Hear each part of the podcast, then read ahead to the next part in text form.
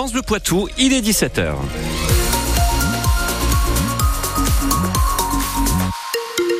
Avant de retrouver Baudouin Calange pour les infos, un petit point sur la météo. J'ai envie de dire que nous sommes le premier jour de mars et que le mois des giboulées de mars porte bien son nom. On termine, on débute le mois comme le mois de février l'a terminé avec des averses, avec de la grisaille, avec du froid, mais en même temps on est en plein dans la, dans la saison. Il va falloir patienter un petit peu si jamais vous voulez voir le soleil. Peut-être dimanche après-midi. On fait un point complet avant, après les infos. Baudouin Calange à Poitiers, des agriculteurs de la coordination rurale se sont installés devant la cité judiciaire. Oui, ils sont une quinzaine et avec eux des tracteurs garés devant les grilles, une action symbolique pour protester contre l'interpellation euh, tout ce matin à Paris de 66 de leurs collègues venus manifester près de l'Arc de Triomphe pour y déposer une gerbe en mémoire des agriculteurs qui se sont suicidés.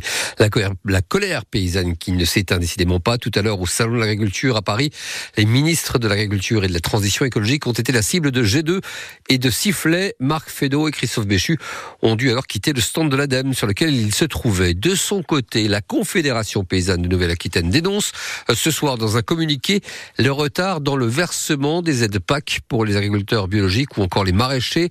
Celles-ci devaient être versées début mars et elles ne le seront pas avant fin avril pour des problèmes informatiques, dit le syndicat de Kismokton, interroge la Confédération paysanne.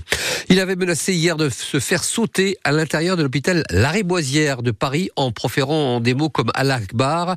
La police est parvenue à localiser l'appel qui l'a conduit à un homme habitant Poitiers, connu de la justice, mais aussi pour ses fragilités psychologiques.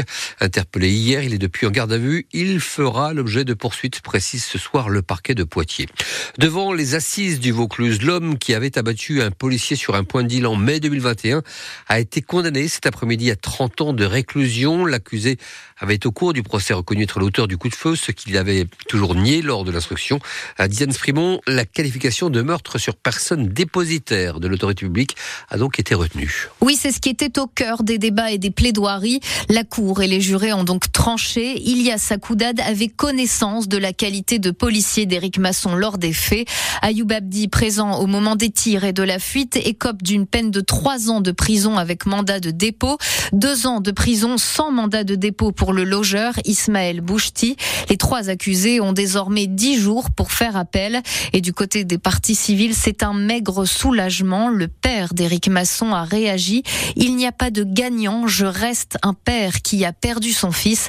Un verdict prononcé évidemment dans une ambiance tendue avec dans le public la préfète du Vaucluse, Violaine Desmarais, et une centaine de policiers. Notez que les jurés ont assorti cette condamnation d'une peine de sûreté de 20 ans. Dans les Vosges, le Premier ministre annonce la volonté de l'exécutif de multiplier par trois les contrôles des demandeurs d'emploi. On les portera à un million et demi d'ici à la fin du quinquennat, euh, promet Gabriel Attal, qui s'est par ailleurs félicité que les redressements pour travail au noir ont l'an dernier dépassé pour la première fois le milliard d'euros plusieurs milliers de Russes étaient présents cet après-midi à l'enterrement de l'opposant Alexei Navalny, mort en détention il y a maintenant deux semaines, malgré les mises en garde du Kremlin qui avait interdit toute manifestation.